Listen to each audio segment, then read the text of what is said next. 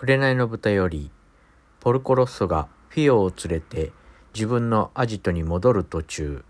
給油所により、えー、そこにある喫茶店もしくはバーのようなところでマスターやおかみさんと話をしている時に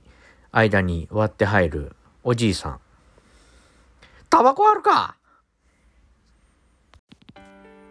はい、始まりました。オンチャスレディオ。この番組は私ことグランパが日常感じていることをおっさん目線でぼちぼち話す志低めの聞き流しラジオです。当番組で話すことは私一個人の偏った考えに基づいたものです。大事なこと、心に刺さることは一切話しませんので、あしからずご了承くださいませ。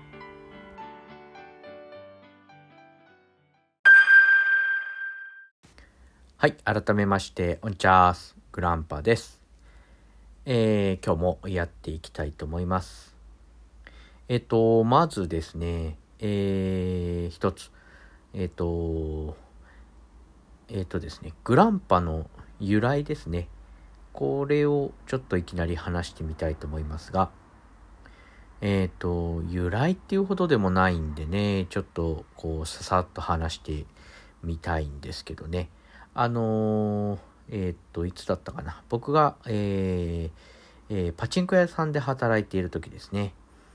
ちょっとですね、あの、パチンコ屋さんは時給がいいので、ちょっと羽振りが良くなったんですね。当時は、あの、ホーネットっていう 250cc のバイクに乗っていたんですが、えっ、と、知り合いからのつて、つてでというかですね、ちょっと車を買わないかっていう話になってですね、えっ、ー、と、僕があの当時好きだったというか憧れてたのがミニクーパーですね。これがね、ちょっとずっと好きだったんですよね。形がやっぱり可愛いので、好きだったんですよ。で、これをですね、知り合いの車屋さんのとこに、まあ、ね、手に入ったか、入手しただかで、あの、買わないかっていうことで見に行ったんですよね。もう一目惚れしましたね。紺色で、うん、まあ、あの、いわゆるミニの形なんですけどね。旧、旧ミニですね。とってもかっこよくて可愛くてですね、もう、買えますっていうことでね。当時は本当にそういうローンとか、えー、まあ今もちょっと、まあ曖昧なとこはあるんですが、ローンを組むっていうことのね、あの大変さっていうのがちょっとあんまり分かってなかったんですけどね。まあとにかく、あの、もう衝動買いに近い形でもう買いますって言ってね、買わせてもらってですね、これがですね、まあ、そもそもそのミニっていうのは故障が多い車っていうことで、もういっぱい故障したんですよね。で、まあ、まあ、グランパの由来っていうと、その車の名前を付けようって、その当時の彼女と話した時に、えー、っと、グランパっていう名前いいよね。おじいさん、オンボロでおじいさんだから、グランパでいいんじゃないみたいな感じで。まあ、そんなノリでつけました。それがまあ由来なんですけどね。うん、このグランパはね、本当にいっぱい壊れましたね。あの、街中でね、一回ブレーキがもうスコスコになりましてね、今思えば本当に JAF なりそういう、まあそれこそ買った車の、えー、ところ、えー、車屋さんに電話して、レッカーとかね、頼めばよかったんですけど、どうしてか、絶対家に帰らなきゃいけないっていう、なんか変な使命感じゃないですけどね、あって、本当にスコスコのブレーキで、あの、サイドブレーキとエンジンブレーキを多用してですね、あの、もう死ぬ気で家まで帰りましたね。本当にまあ、えー、一番左の車線をハザードつけながらゆっくり走れば、まあ、うん、あるいはってこともあったんでしょうけど、まあ、なんかその時は本当に、とにかく家に早く帰らなければっていうのでね、まあ、なんていうんですかね、ドリフトしながら、もうズリーンズリンってしながら、ギュギュギュ、スコスコスコってしながら帰りましたね。これは怖かったですよね。うん、まあ他にもですね、まああの、重捨てなんですよね、いわゆる。パワーステアリングではなくて、あの、本当にハンドルを自分の力で回すやつなんで、本当重たかったですね。でまあ動けばね多少はやっぱりその何て言うんですかねタイヤの自ら動く力みたいなんで軽くなるんですけどねこう切り返しを車を止めた状態で切り返しを始めるともう全然動かなくってまあ動く多少は動くんですけどまあ力でねじ伏せる感じで乗ってましたね。まあ本当に簡単なんですけどねグランパの由来ってまあおじいさんっていうよりそのオンボロ車を僕は思い出しながらねいつもそのグランパっていう名前を使ってますね。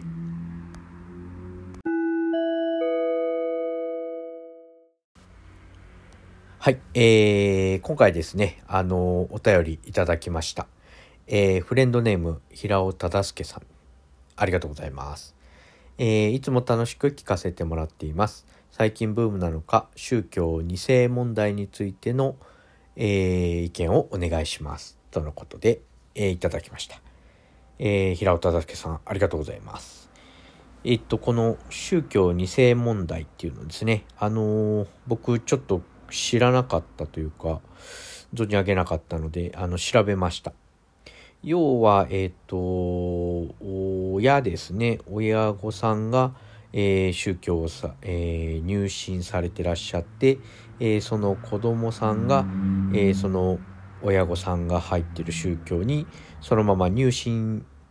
させられる、うん、してしていることになってしまうっていう問題ですね。うん、だからまあお子さんの宗教の自由、えー、宗教を信じるどの宗教を信じてもいいっていう自由がですね奪われている状態であるっていうことですよね。うんこれはねとっても難しいですね。あの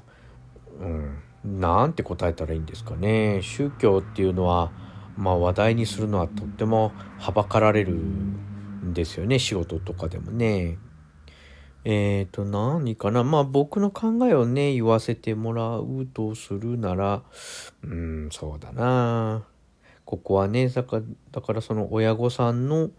えー、なんていうんですかね、モラルっていうんですかね、そういうところの問題になってくると思うんですけどね。うちもね、多分、なんとか、なんとか教なんでしょうけどね、あの、いわゆる仏教のどれか一つの、宗派なんでしょうし父がもう亡くなってますんで何回忌かとかね。まあそれお葬式の時とかあのあれなんていうんですかね。南無法南無法令何だったかな。なまあなんかもにょもにょ言いましたけどね。まあ父も母もその宗派なんですけど僕は別にそれを意識したことはないし僕がその宗派ですよね。仏教の一宗派に属してる気はないですしまあそれこそお布施なんかもしたことないしうんそれに縛られてる気はないですしね。何だったらお墓なんかはもう僕はあのないぐらいでいいって思ってますしまあ母が亡くなったら、まあ、母で終わりなんでしょうね。母をその父が今入ってるお墓に入れてでおしまいっていう感じですかね。まあ自分が生きてる間は墓参りはするだろうけどそこに自分が入るかどうかはちょっと不明ですね。兄2人がどう考えてるかは分からないですけどまあそんな感じですよね。普通でいけばそんな感じだと思うんです。でまあ自分で興味があればそこに、えー、入信っていうんですかね。あの入って檀家っていうのかな。そこの宗派お寺？お寺なのかな？宗派のに属するという形になると思うんですけどね。まあその選択権がない、えー、幼少の頃からその宗教を、えー、教え込むっていうのはねこれはねうんまあ怖いことだとは思いますね。うんまああのー、うんそうだな。僕の前妻はフィリピン人でしたけどねフィリピンの方はキリスト教が多いんですよ。でえっ、ー、と前妻もですねあの前妻の家ですねあのフィリピンにある家なんかにもそういう宗教がですよねえっ、ー、とキリストのえー、絵とかですねマリア様の絵とか、えー、十字架もありましたしまあ僕のよく知らないあのあれなんていうんですかね銭湯なんとかっていう人とかですねいろいろ置いてありましたし多分おそらくあの物心つく前からの教えとして、えー、日々の生活の中にそういうキリスト教っていうのが入ってたと思うんですよね。でまあ僕のことでも仏教の何かの宗派っていうことで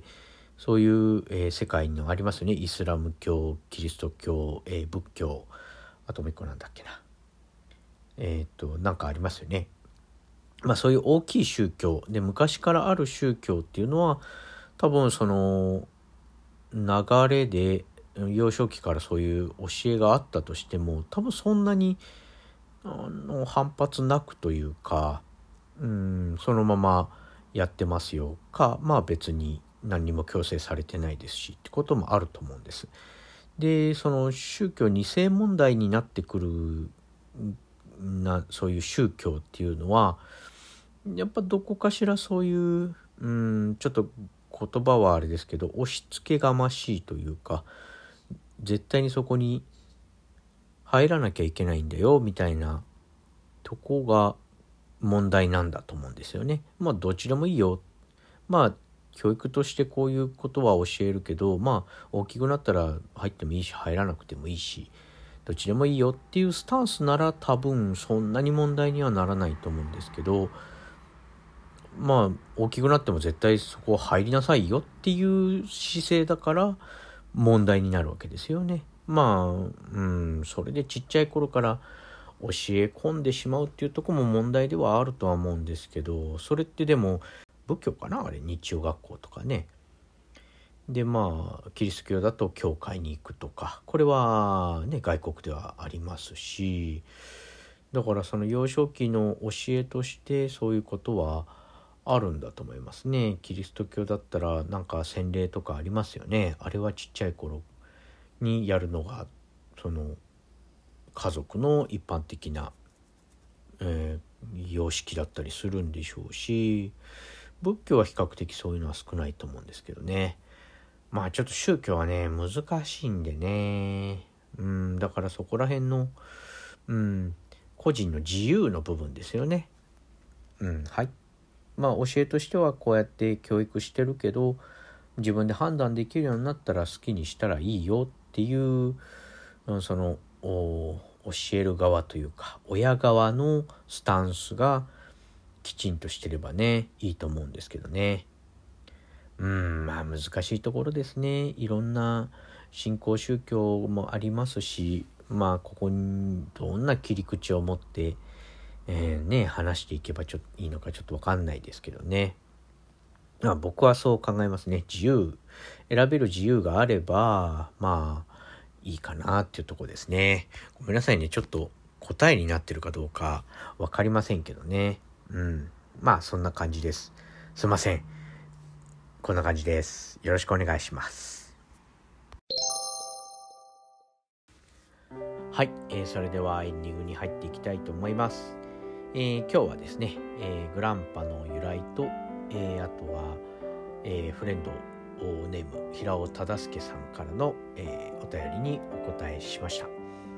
ちょっとお答えになってるかどうかね。あのメール来るたびにこんなこと言ってますけどね。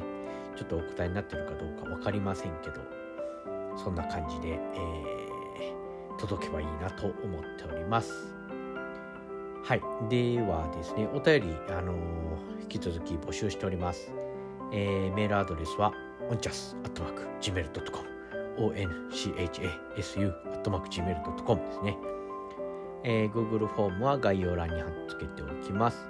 えー、Twitter アカウントは、えー、グランパアットオンチャスラジオでやっておりますので、えー、そちらの方に DM いただければ、えー、読み上げます。えー、Twitter の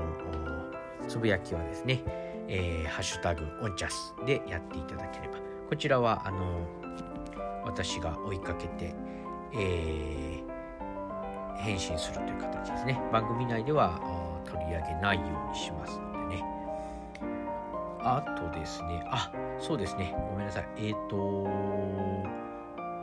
えっ、ー、とですね、そのツイッターの DM の方にですね、えー、アマンさんから、えー、DM いただいております。え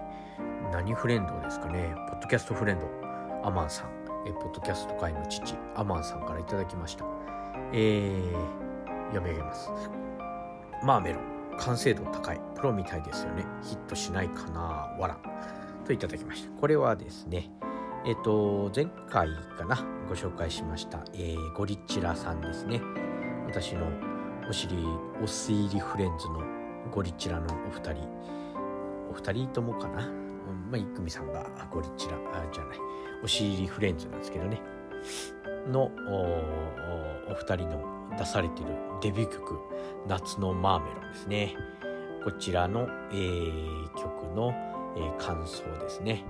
完成度高いですよね。本当なんていうか普通にあのコンビニとかどっかの有線で流れててもいいぐらいの勢いでね。まあマーメロンマムロンっていうんですかね。あの正式な読み方。これの意味がわかんないともさっぱりわかんまあ意味が分かっても さっぱりわかんない歌だと思うんですけど。まあねあのー、すごく癖になる曲なんでね。是非聴いてみてください。夏のマーメロンですね。これ検索したら他にないからすぐ出るんじゃないですかね。いろんなとこで検索して。はい。あのぜひヒットしていただければと思います。えー、はい。そんな感じですね。今日はですね、えー、そのメールと、えー、グランパの由来ですね。あとアマンさんからの、えー、DM ご紹介させていただきました。今日はねちょっとこんな感じでさっぱり終わっていきたいと思います。ではまた次回。おじゃあね。